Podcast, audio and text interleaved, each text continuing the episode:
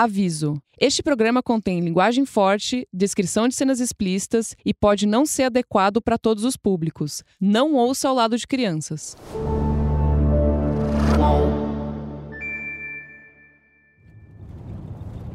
É, eu acho que é aqui mesmo. Será que é aqui, amigo? É, não tem número, mas. Não, é única... eu, eu acho que é ali mesmo. Moço, você pode parar aqui, por favor? Obrigada. Vamos?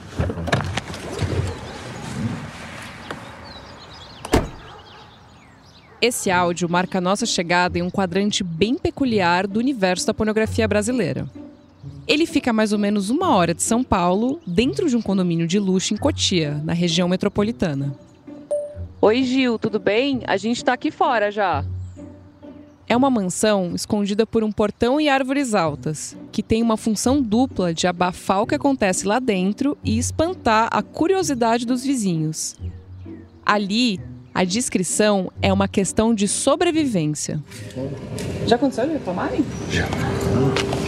Mas o quê? Por causa de barulho ou porque viram alguma coisa? O barulho. Vê ninguém vê, tá vendo? Ah, é. Tampado, um muro. Se você subir no muro, você tá invadindo minha privacidade. Sim. É. Agora, se eu estiver fazendo uma coisa e dá pra você ver, aí eu tô é, atentado ao pudor. É, é. Tem isso.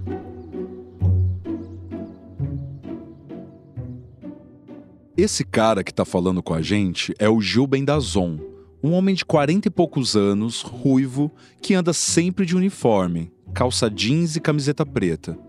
Ele sabe tudo o que acontece na casa, o tempo todo. Foi ele quem nos recebeu e levou a gente para conhecer a Casa das Brasileirinhas. Nesse universo paralelo, um reality show é transmitido 24 horas por dia pela produtora Brasileirinhas. Ou pelo menos era. Nem a gente, nem o Gil, imaginava que aqueles eram os últimos suspiros da casa. Poucos meses depois da nossa visita, em novembro de 2022, o reality foi suspenso pela produtora e a casa devolvida. Pois é, você vai ver nesse episódio que as crises são uma constante na Brasileirinhas e na vida de todo mundo que trabalha no mercado pornô. A gente vai contar como essa produtora, que nasceu de uma Kombi Azul em São Paulo lá nos anos 90, sobreviveu a muitas dessas crises fazendo apostas altas, do pornô de celebridades à era da internet. O reality show Casa das Brasileirinhas foi uma dessas apostas. Durante 10 anos, casas discretas e fora do meio, como essa que a gente visitou, serviram de cenário para todo o conteúdo adulto produzido pela Brasileirinhas. E foi esse BBB do pornô que fez a Brasileirinhas atravessar toda uma maré de azar que afundou outras produtoras pelo caminho. Eu sou o Thiago Dias. Eu sou a Marie Declerc e esse é o podcast Brasil para Maiores, uma reportagem em áudio do Altab que resgata a explosão da pornografia brasileira e o surgimento do pornô de celebridades.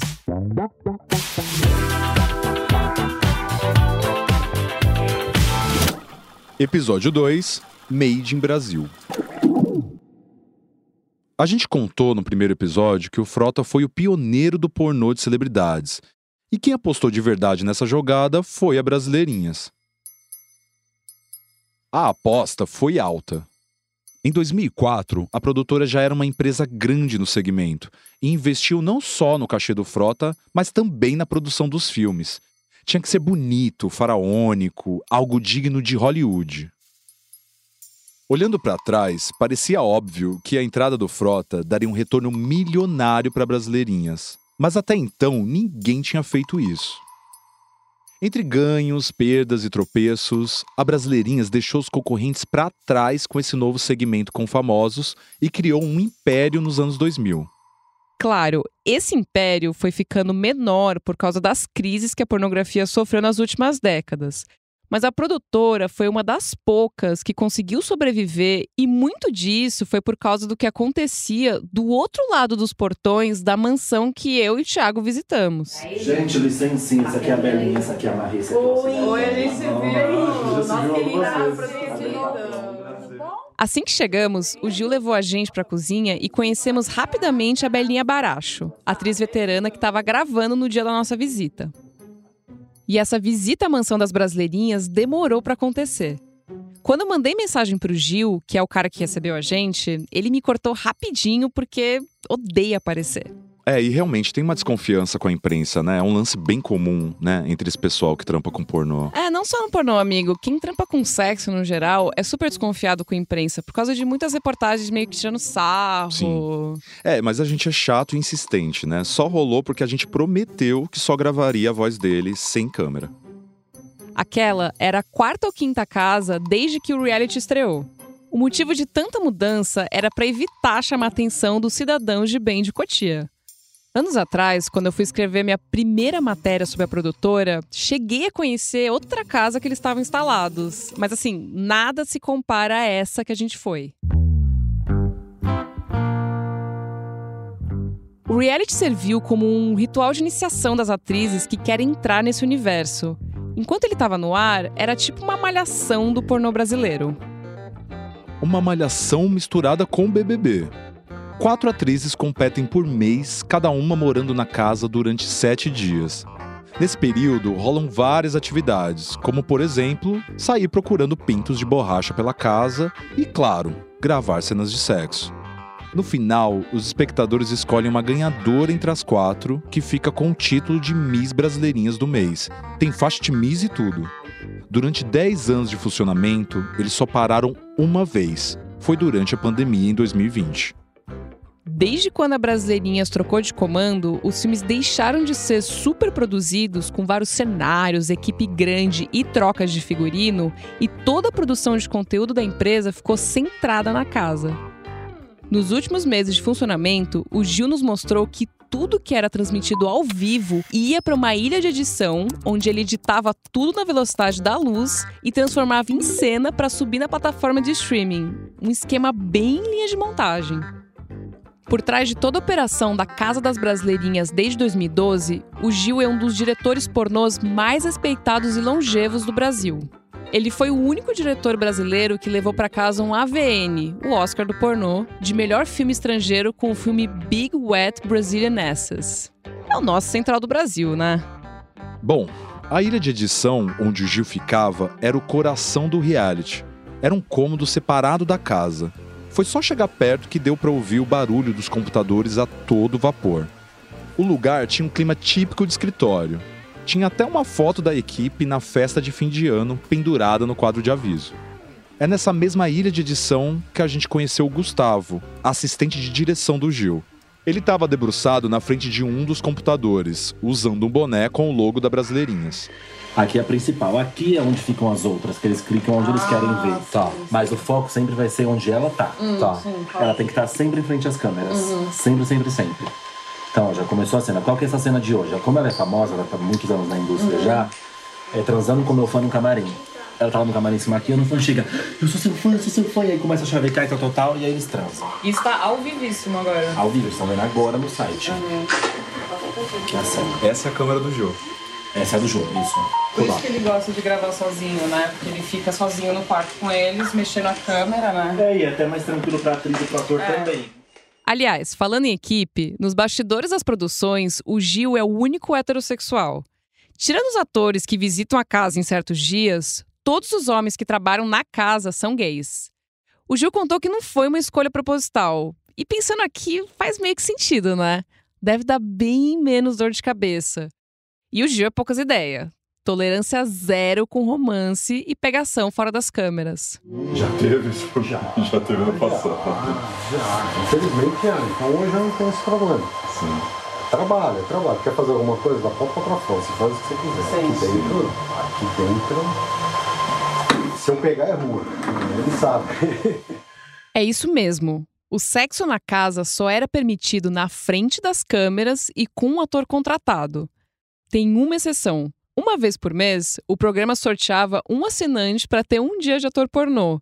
Era uma prova de fogo, porque óbvio que 99% dos caras que foram brocharam.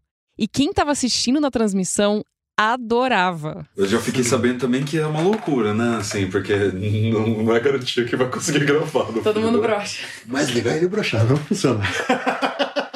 Você gosta de ver. Mais legal. Não, não, não. Até pro, pro assinante. Sim, os caras não querem ver. Os caras querem ver, querem ver o cara brochando.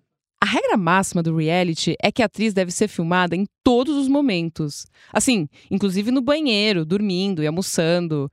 O Gil contou pra gente um pouco dessa rotina. Aí eles estão lá, é, reclamam muito pra mim aqui. Pô, a menina não tá ativa, não sei o que lá. Aí eu falo, pô, a, a mulher é um ser humano também. O cara, o cara não fica. Nossa, né? O cara não fica 50 horas de pau duro. A mulher não tá de perna aberta 5, 24 horas por dia. Mas Você essa é tem. a graça também, né? Sim, aí tem os horários, tem tudo. Então tem menina que é mais agitada, tem menina que é menos agitada. Tem menina que acaba uma atividade, ela começa a dançar, brincar, conversar com um, com o outro. Mas é, é o trabalho. Ah, então tem hora que ela tá parada, ela tá deitada, ela tá ouvindo música, ela tá dormindo. No celular, lá. Celular. Hoje em dia é celular. É, sim, celular. Hoje em dia é celular. E eles reclamam que não filma no banheiro, elas fazendo xixi ou. Não tem câmera no banheiro Tem? também? Tem, tem.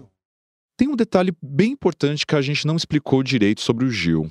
Apesar de ser um cara bem conhecido no mercado, ele odeia mostrar o rosto. Mas como ele tá sempre passando na frente das câmeras para gravar as cenas, ele achou uma solução. Gil usa uma balaclava, deixando à mostra somente os olhos azuis. É assim que ele ficou conhecido como o ninja do pornô. A ideia veio do Big Brother, cara. Dos ninjas, sabe aqueles ninja? Lembra? Acho que o primeiro Big Brother já tinha, né? Os ninjas. Eles entravam. ah, e ali você sabe, eram artistas que entravam. Ah, Alguns, né? O Boninho entrou várias vezes fantasiado e ninguém sabia quem era quem. Aí eu falei, pô, vou fazer um ninja, só que não branco, preto. Eu usava, antes eu usava uma roupa toda preta. Toda. Era uma calça, meia, luva, entrava com tudo. Só o olho. Só o olho. Olhando para as pequenas telas na ilha de edição, a gente viu o real tamanho da casa das brasileirinhas. Piscina, academia, área de lazer, jardim, churrasqueira e quartos e salas suficientes para abrigar três bacanais romanos ao mesmo tempo. Enquanto eu observava toda aquela operação, com o Gil indo pra lá e pra cá, sempre com um cigarro na mão, eu lembrei da entrevista que a gente fez com a Bianca Soares sobre os primórdios da Brasileirinhas, quando tudo era mato, ou melhor, tudo era Kombi. A Bianca, como a gente disse no episódio anterior, saiu da casa dos artistas direto pra Brasileirinhas. As brasileirinhas era uma Kombi, o Viagra, que todo mundo chamava de Viagra, uma Kombizinha azul, que pegava as, as travestis, as brasileirinhas mesmo raiz, pegava as travestis aqui e ia gravar num sítio em Atibaia, que tem uma história muito grande.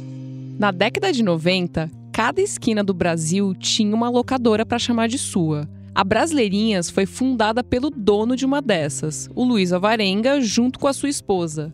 Era uma típica empresa familiar paulistana, onde até um filho do casal trabalhava na parte administrativa. Antes da época gloriosa do pornô de celebridades, a Brasileirinhas começou explorando outros subgêneros clássicos do pornô brasileiro. Ela ficou conhecida por vender filmes de carnaval. Eram orgias que faziam o surubão de Noronha parecer uma roda de tranca entre senhoras. Mas, além do carnaval, o que também trazia dinheiro eram os filmes gays, trans e, pasmem, de zoofilia. O mercado gringo adorava. Os filmes com mulheres trans e travestis, conhecidos como filme de boneca, até hoje são lembrados como um dos hits da Brasileirinhas. Era na Viagra, a tal da Kombi Azul da produção, que os caçadores de talentos percorriam as ruas de São Paulo em busca de novas atrizes. E se a Casa das Brasileirinhas é hoje o estágio das futuras atrizes, os filmes com travestis eram o estágio para os atores da época. Quem contou isso pra gente foi o Tony Tigrão. Até hoje ele atua em filmes da produtora e vira e mexe dá as caras no reality. Lá no começo, É, né? lá no A gente começo. ouviu essa história, né? Tipo É. assim, ó, vamos ver, se você for bom aqui, é, aí a gente pega e te chama pra fazer o hétero. Aham. Eu, eu cheguei a fazer no começo também. Já os filmes de zoofilia eram outra história. Quando você toca no assunto, ninguém admite e ninguém sabe de nada. Sempre foi fulano ou cicrano que fazia. Mas fato é que nos anos 90, eles eram vendidos em VHS sob o selo Mr. Dog e Mr. Horse, com cachorros imensos e cavalos dividindo a foto de capa com as atrizes.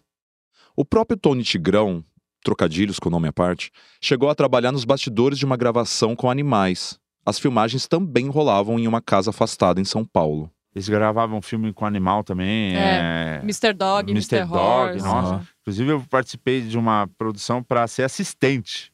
Do que? De, zoofilia, de- assim? É, o, o diretor falou: Ô, Tony, a gente vai precisar de uns caras aqui pra lavar os cachorros e tal. Caraca! Você não quer ficar? Eu pago uma diária aí pra você. Eu, ah, eu tava precisando, eu falei, ó, fa- tá bom, eu aceito. E foi em São Paulo que vocês Foi, gravaram? era interior, era sítio. E pelo incrível que pareça, cara, o, tinha, um, tinha uma menina lá que o cachorro pegou. Parece que gostou da menina. Ninguém podia chegar perto da menina que ele. E era só cachorrão, dog alemão, mano. Os cachorros pareciam uns cavalos. Óbvio que falar de zoofilia é chocante, mas a Brasileirinhas nem de longe era a única produtora que fazia filmes do gênero. Pra você ver como é um troço tão incrustado no imaginário proibido do brasileiro, foi o José Mojica Marins, o Zé do Caixão, quem filmou a primeira cena de bestialismo do cinema brasileiro. Foi em 85, no filme 24 Horas de Sexo Explícito. Em uma das cenas, uma atriz fez sexo com um pastor alemão. Tudo bem que a intenção do Mojica era chocar e destruir qualquer ideia de sensualidade para o público brasileiro. Mas o filme teve justamente o efeito contrário. Ele bombou e ganhou uma sequência onde o Zé do Caixão dobrou a aposta, com 48 horas de sexo alucinante. Mas o Zé do Caixão não gostou muito de fazer pornô. Eu fiz pornô que tinha uma força muito grande e tinha que sobreviver. Era uma época terrível, então eu tinha que sobreviver.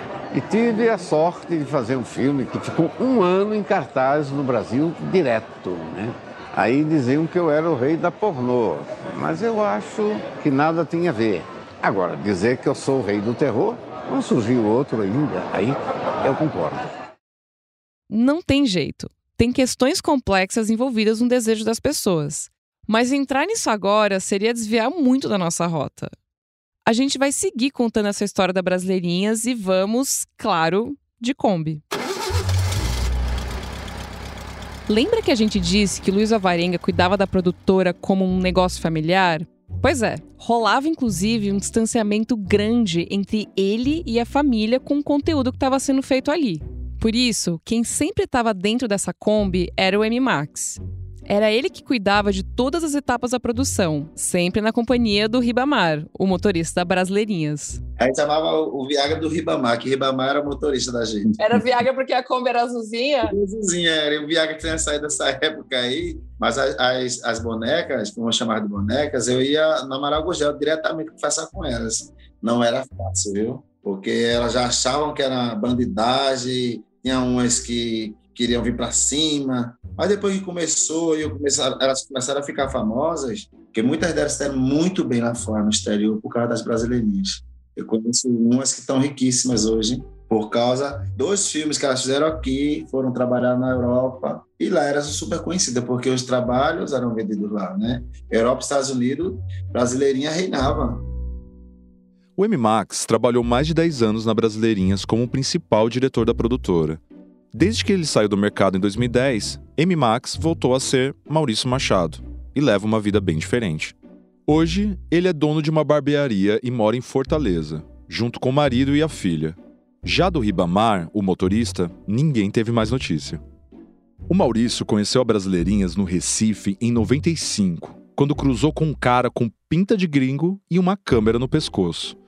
Era o paulistano Osmar Borges, na época diretor da produtora, que viajava pelo Nordeste à procura de atores e locações. Ele estava com a câmera no pescoço, câmera fotográfica, uma Pentax, lembro como se fosse uma Pentax K1000, totalmente analógica, e ele ia ser assaltado. E nisso eu fui ajudá-lo, que eu, a maioria dos moleques de rua daqui de Recife, como eu trabalhava da cidade, eu conhecia muito, muito moleque. E eu não deixei isso acontecer. Conversa vai, conversa vem, os dois ficaram amigos. Não muito tempo depois, Osmar perguntou se Max sabia fotografar. Ele mentiu, dizendo que sim. E ele falou: Olha, eu tenho projetos que eu comecei com uma empresa assim, assada, lá em São Paulo. É uma área erótica. Eu digo, aí eu falei: erótica ou pornográfica? É, não, é erótica. E, e não, pode ser aberto comigo, eu tenho uma mente muito aberta em relação a isso. Aí ele fez: Olha, é, se tu conseguir um lugar para me instalar aqui e você vier trabalhar comigo, me dá todo apoio, é, eu tô dentro. Eu falei, rapaz, eu tô me separando agora da mulher, não tem problema com isso não, nenhuma. Começamos, eu desenrolei um flat, menos de um mês ele já estava aqui, em Recife. Começamos o primeiro projeto nas praias desertas aqui, que se chamava Calheiros, na época era deserta. Começou, ele me ensinou a fotografar. Foi assim que a dupla passou uns dois anos viajando pelo Nordeste, procurando possíveis atores e atrizes para atuarem nos filmes. Nós fomos recrutar o pessoal, fomos nas, nas, nas boates daqui de Recife, tudo do zero, tudo do zero. Começamos a, a selecionar garotas, rapazes, íamos em saunas gays para procurar rapazes e tudo mais. Nas viagens, Max também dedicava um tempo procurando praias desertas para gravar as cenas. Aqui no Nordeste a gente só procurava as praias porque eram para eles lá em São Paulo, como eles gravavam muito em motel, era uma coisa inédita, né? Totalmente externo. Então o pessoal começou a viajar muito na, na ideia do, do, do externo. Depois de aprender tudo o que podia nas viagens pelo Nordeste, o M-Max chegou em São Paulo pronto para assumir as produções. Ele dirigia todos os filmes, especialmente os de carnaval e os héteros, que eram carro-chefe da Brasileirinhas. E foi essa paixão do público pelos filmes héteros da produtora que pavimentou a estrada para a Brasileirinha se tornar a maior produtora pornô do Brasil e, claro, para o surgimento do pornô de celebridades. Quando os famosos chegaram a partir de 2004, a Brasileirinhas investiu pesado em produções mais caras. Foi o período em que a produtora, digamos, suavizou seu estilo para quem não conhece, o estilão da Brasileirinhas é sexo hardcore, que é muito close na penetração e sem muita historinha. É um pornozão hétero hard bem tradicional mesmo. Mas com o início dessa nova era do pornô, era preciso um verniz menos hardcore nas produções, justamente para deixar os famosos mais à vontade. Para isso, a Brasileirinhas foi atrás de um diretor chamado José Gaspar, para dar um toque mais cinema nos filmes. O Cleiton Nunes, atual dono da Brasileirinhas, se lembra da chegada do Gaspar. Guarda o nome do Cleiton, que a gente vai voltar a falar dele logo logo. Ele veio com ideias revolucionárias, né? De, de, de pornô, de fazer meio que cinema mesmo. É trazer o cinema pro pornô, É, então é ele isso. tinha acabado de se formar. Era um cara que tinha toda a garra e toda a expertise, era bom pra caramba e fez. A gente foi atrás do Gaspar, mas para variar, ele não topou falar com a gente sobre essa passagem pelo pornô. Pelo WhatsApp, ele me disse até preferir deixar essa época pra lá, porque pode prejudicar o trabalho atual dele relembrar dessa época. Hoje ele trabalha no mercado de investimentos. O estilo do Gaspar não agradava todo mundo que era fã real de filme pornô. Mas o Gil Bendazon concorda que a qualidade dos filmes do Gaspar realmente era ótima. Ah, ele era um cara muito artístico. Então você viu o filme dele, era muito bem produzido, é, tecnicamente, tudo maravilhoso. O problema é que com a celebridade você não via sexo explícito. O consumidor do pornô, ele quer ver sexo. Tá? É que nem o brinco. Ele quer ver pau no cu, pau na buceta. Tá? Então lá você via muita arte, muita beleza, lindo. Nessa fase, as produções ficaram mais ambiciosas. Os filmes tinham orçamento maior e locações luxuosas, que iam muito além dos quartos de motel. Não era só pensar no cenário para transa. O José Gaspar também gravava sequências sérias para dar um ar mais hollywoodiano nas produções. Um exemplo disso foi o filme estrelado por Matheus Carriere e Rita Cadillac em 2007. Fogosas e Furiosas. Sim, uma brincadeira com Velozes e Furiosos. Até o túnel Ayrton Senna, em São Paulo, foi fechado para gravar uma cena de racha. No filme, Matheus é um mecânico que analisa a situação do carro de Rita. E não, não é um Cadillac. É, dona, o problema é simples. É só uma mangueira que tá solta. A câmera então foca em Rita, que se aproxima de Matheus. Não está mais.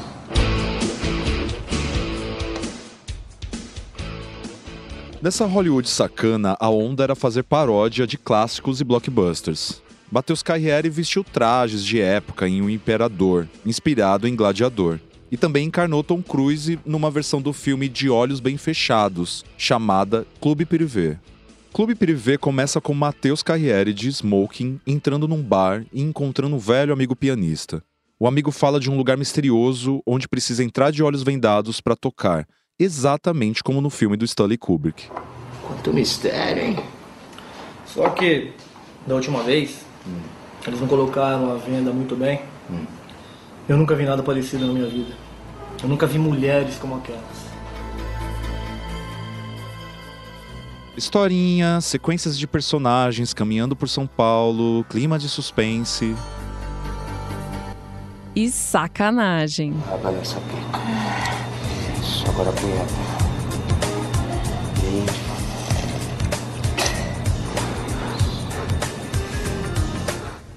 Mas por mais que a Estrada da Glória tivesse pavimentada, as pedras no caminho começaram a aparecer. O dinheiro que circula na pirataria é o mesmo que circula no crime organizado. DVD pirata é crime. Filme em DVD só original. O DVD se popularizou rapidinho nos anos 2000. Com essa democratização, vieram milhões de barraquinhas recheadas de cópias piratas, com capas mal impressas, que vendiam desde os filmes que ainda estavam em cartaz no cinema até a última novidade do pornô. Essa invasão da pirataria emputeceu todo mundo. Imagina você tá andando na rua e dar de cara com uma cópia de baixa qualidade do seu trabalho, vendida por alguns trocados, mas que te custou milhares de reais para ser feito. É isso que o Luiz Alvarenga, até então dono da Brasileirinhas, estava enfrentando nessa época. O Alvarenga fechou um contrato em 2008 com a Band para lançar um canal por assinatura, o Sex Privé. Esse canal chegou a ser lançado e existe até hoje, mas ele deixou de ser comandado pela Brasileirinhas pouco tempo depois por motivos nunca revelados. A impressão que deu é que o Alvarenga estava de saco cheio da pirataria e dos novos desafios que a pornografia estava trazendo e resolveu logo vender a produtora. E com isso, ele saiu de cena totalmente. A gente tentou falar com ele algumas vezes, mas o cara sumiu e ninguém sabe direito o que ele tá fazendo. Cada um tem um palpite. Abriu uma loja de motos, foi morar na gringa. Mas uma coisa a gente tem certeza: ele não saiu no prejuízo, não. Não dá para dizer o mesmo do Maurício, o M-Max, que foi dispensado assim que a Brasileirinhas foi vendida. Na época, ele não tinha contrato que provasse o vínculo com a produtora, e depois de mais de uma década de dedicação, Max saiu com uma mão na frente e outra atrás. Eu passei 16 anos com o cara, não tinha contrato, não tinha carteira assinada, o cara não me indenizou em nada. Eu simplesmente, era a única fonte de renda que eu tinha, era brasileirinhas, e simplesmente me deixou. E nessa época também fui, fui roubado por um advogado em São Paulo, eu perdi meu apartamento e dois carros. Imagina a queda que eu levei. Fui procurá-lo, ele fez que estava na merda, na merda ele não estava, porque ele ficou milionário. Depois que, que os famosos entraram, ele, ele ficou muito rico. A decepção com Alvarenga e o preconceito que o Max sofreu no mercado, justamente pelo passado no pornô, impediram ele de seguir trabalhando. Nos áudios que ele mandou pra gente, dá para sentir uma saudade melancólica de uma época da sua vida que não volta mais. Para você que não sabe, foi uma das minhas melhores épocas da minha vida, entendeu? é, à frente do pornô, a vida que eu levava em São Paulo. Eu, até hoje, dez anos depois, eu sonho em estar no set de filmagem, trabalhando. A gente vai continuar a história da Brasileirinhas depois desse pequeno intervalo. Fica aí que a gente já volta, é rapidinho. No cantinho do Parque Antártico, onde eles ficavam refugiados, cantavam o Cléo morreu, a mancha se fudeu. Em 1988, um assassinato do lado do estádio do Palmeiras marcou a história das torcidas no Brasil. A rivalidade entre as principais organizadas aumentou e a forma de torcer dentro e fora dos estádios nunca mais foi a mesma. O podcast Futebol Bandido agora se chama Wall Sport Histórias. Nessa terceira temporada, a gente descobriu documentos inéditos que revelam detalhes dos primeiros anos das organizadas. Uma jornada cheia de festas, brigas, reviravoltas e despedidas precoces. Todas as violências que você vê é em ônibus, é em estádio, em qualquer lugar. Não é ponto de uma que não tenha torcida formizada hoje. Você pode ouvir Wall Sport Histórias sobre Meninos e Porcos no site do UOL e no seu agregador de podcasts preferido a nossa Kombi azul não dá ré. Enquanto o Max estava olhando no retrovisor, a Brasileirinhas passou a ser comandada por esse cara aqui. Sou Cleiton Nunes, tenho 46 anos, sou proprietário das Brasileirinhas desde 2010, trabalho com pornô desde 2000, 23 anos que eu trabalho com conteúdo adulto, acompanhei todo o mercado, acho que toda a evolução de mídia, do VHS para o DVD, para o streaming, entendo um pouco da área administrativa dessa parte, de tecnologia, sou um nerd aficionado por pornografia, sempre gostei. O Cleiton recebeu a gente no escritório da Brasileirinhas, no centro de São Paulo. Bem distante e diferente do clima bucólico da casa que a gente visitou lá no começo do episódio. O escritório fica na rua do finado Love Story, a casa de todas as casas. Era uma boate frequentada por policiais, bandidos, traficantes, playboys, patricinhas, garotas de programa. Uma gama de gente completamente aleatória que incluía, veja só, Alexandre Frota. Passando pela porta, demos de cara com jovens trabalhando em silêncio naquelas bancadas comunitárias, uma vibe meio startup. Tinha até uma geladeira cheia de cerveja perto da copa. Mas foi só encontrar o Clayton pra gente esquecer da vibe Faria Lima e lembrar que estava produzindo um podcast sobre filme pornô. O Clayton parece que acabou de sair de uma cena do filme Boogie Nights, do Paul Thomas Anderson. Ele sorri muito e deixa à mostra seus dentes retos e branquíssimos. A camisa tá com os botões abertos, ele usa uma corrente grossa em volta do pescoço, óculos estilo anos 70 e relógio grande. E sim, ele é um baita de um nerd. Foi ele quem percebeu que a próxima etapa da pornografia estava mesmo na internet.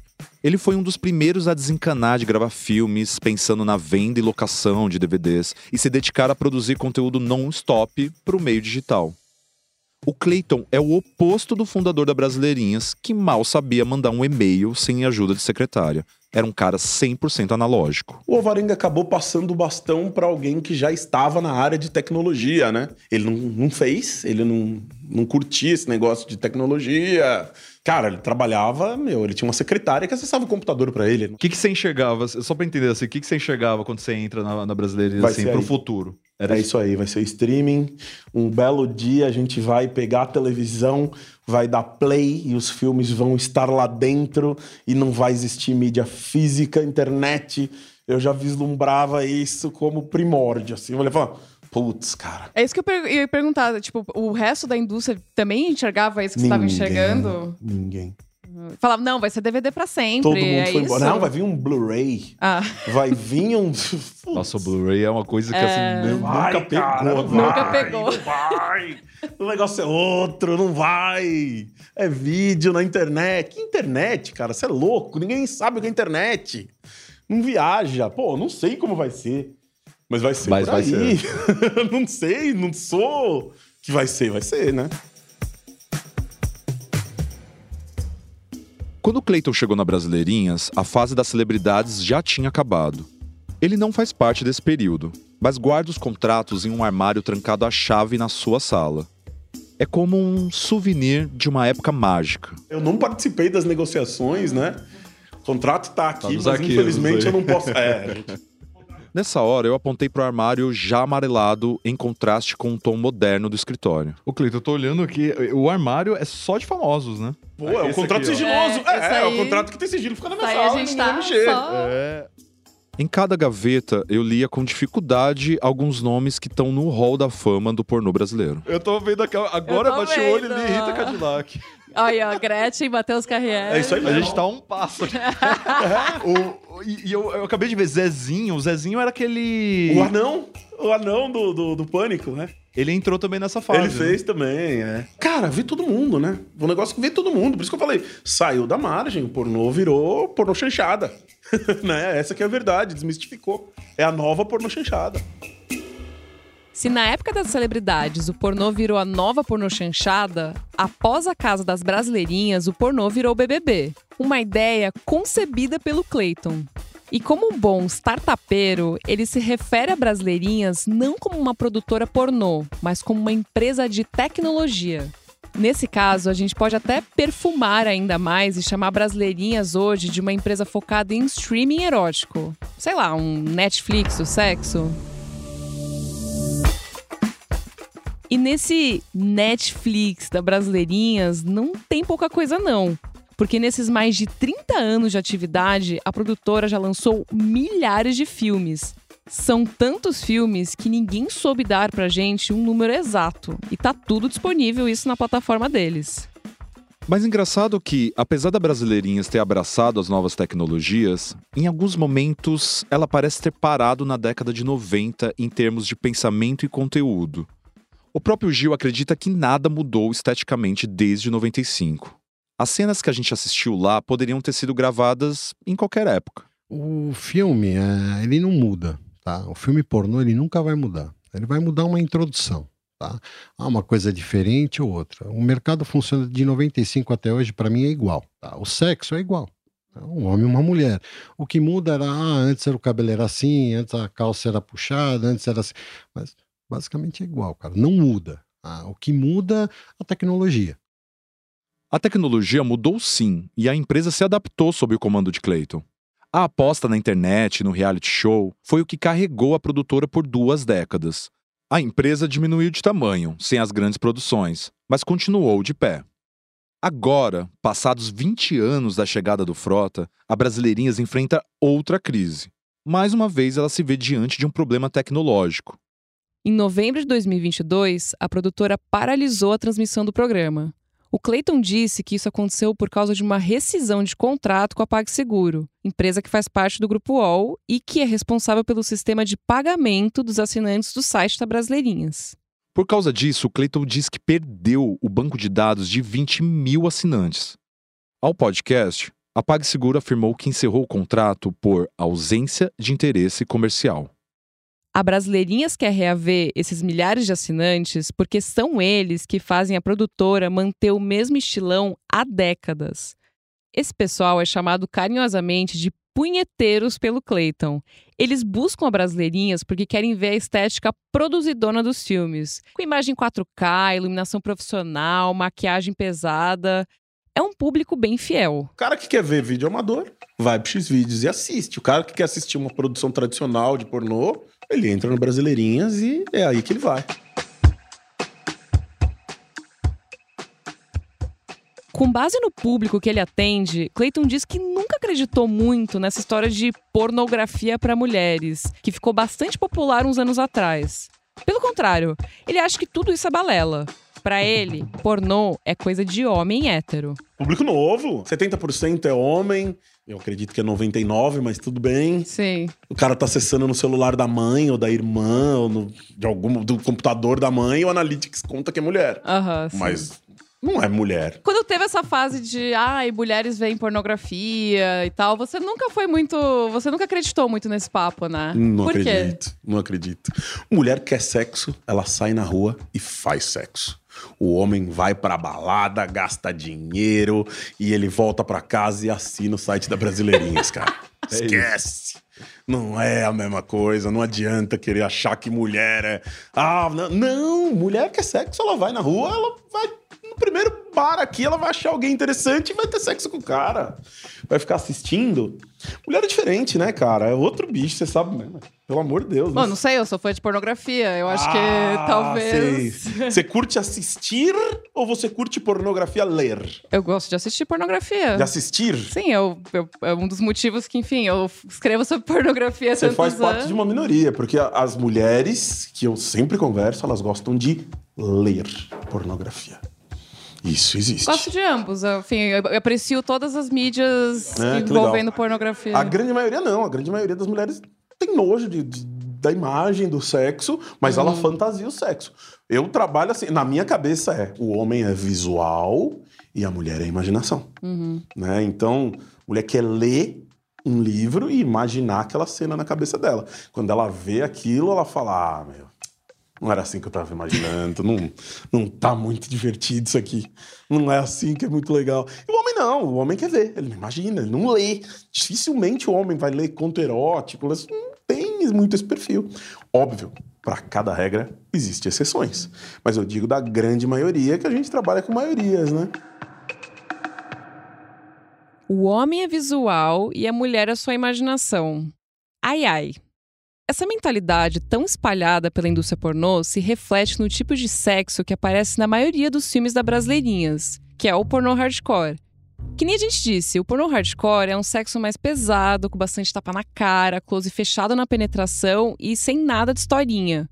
Pro espectador que não tá acostumado com isso, as cenas podem ser chocantes e costuma aparecer bastante como um argumento contra a indústria pornô. Isso não é exclusividade da Brasileirinhas. Entre os anos 90 e 2000, outras produtoras também apostaram nesse estilo, como a Butman e a Sexy.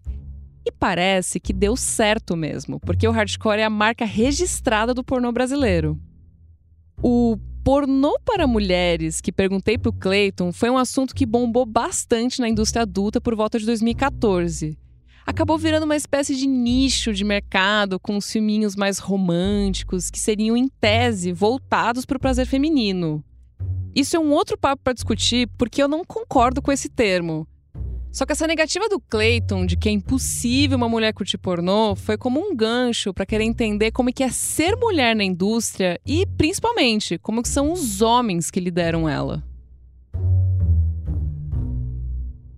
Talvez um dos maiores motivos que me fizeram escrever tantos anos sobre a indústria pornô é a possibilidade de conhecer de perto pessoas que supostamente seriam vilãs, monstros sem rosto que agem nas sombras para explorar a vida de mulheres. Só que nem tudo é tão simples como a gente acha, porque esses monstros são pessoas normais que você encontra na fila do banco, fazendo mercado e na sala de espera de um médico. Nós fomos buscar relatos de muitas pessoas que trabalhavam na indústria na época. Muitas das celebridades, especialmente as mulheres, descrevem a passagem pela pornografia como traumática, mas nenhuma denunciou especificamente maus tratos vindo da Brasileirinhas. Já as atrizes profissionais que não trabalham mais na indústria e seguiram com suas vidas, como é o caso da Mônica Matos, também não quiseram falar com a gente.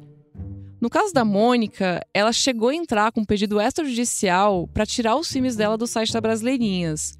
Hoje em dia, ela se posiciona contra a existência de pornografia nas redes sociais dela. A Mônica, ela pediu para tirar, né? É, a Mônica entrou em contato, eu não sei se ela queria alguma grana ou se ela queria tirar o conteúdo.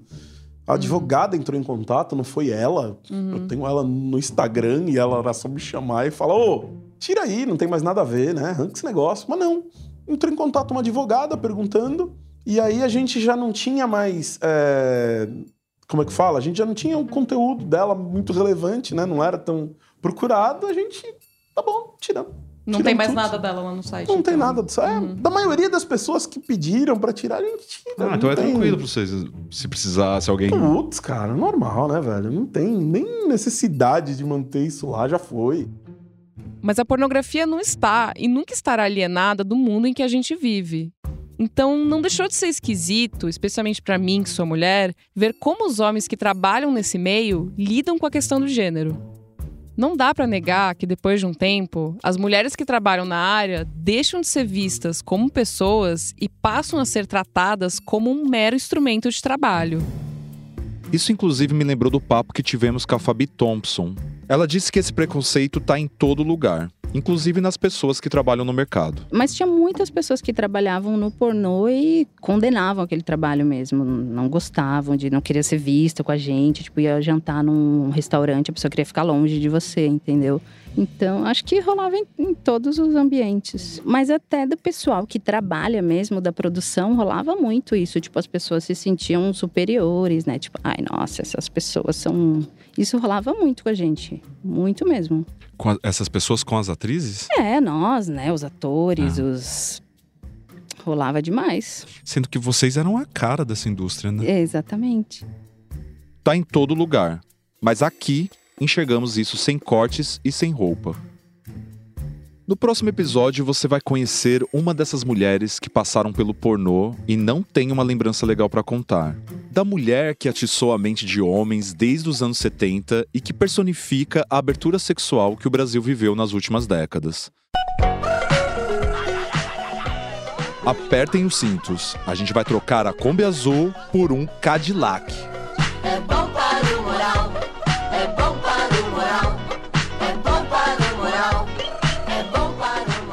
podcast Brasil para Maiores tem apresentação, roteiro e pesquisa de Marie Declerc e Thiago Dias. O roteiro também foi feito por Fernando Céspedes, que adaptou o projeto para podcast. O desenho de som e a montagem são do João Pedro Pinheiro. A produção é da Marie Declerc, da Natália Mota e do Tiago Dias. O design é do Marcos Antônio Alves de Lima Júnior. Motion design de Leonardo Henrique Rodrigues. A direção de arte é da Gisele Pungan e do Renê Cardilho. A coordenação é da Juliana Carpanês e da Olivia Fraga. O podcast é um produto de Wall Prime com coordenação de Diego Assis e Leonardo Rodrigues. O projeto também conta com Alexandre Jimenez e Antoine Morel, gerentes de conteúdo, e Murilo Garavello, diretor de conteúdo do UOL.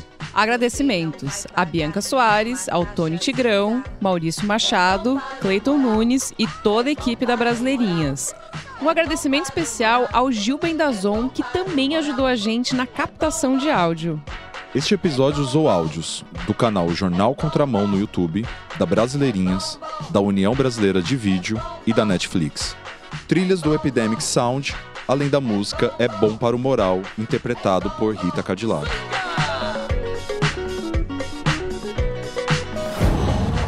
Qual?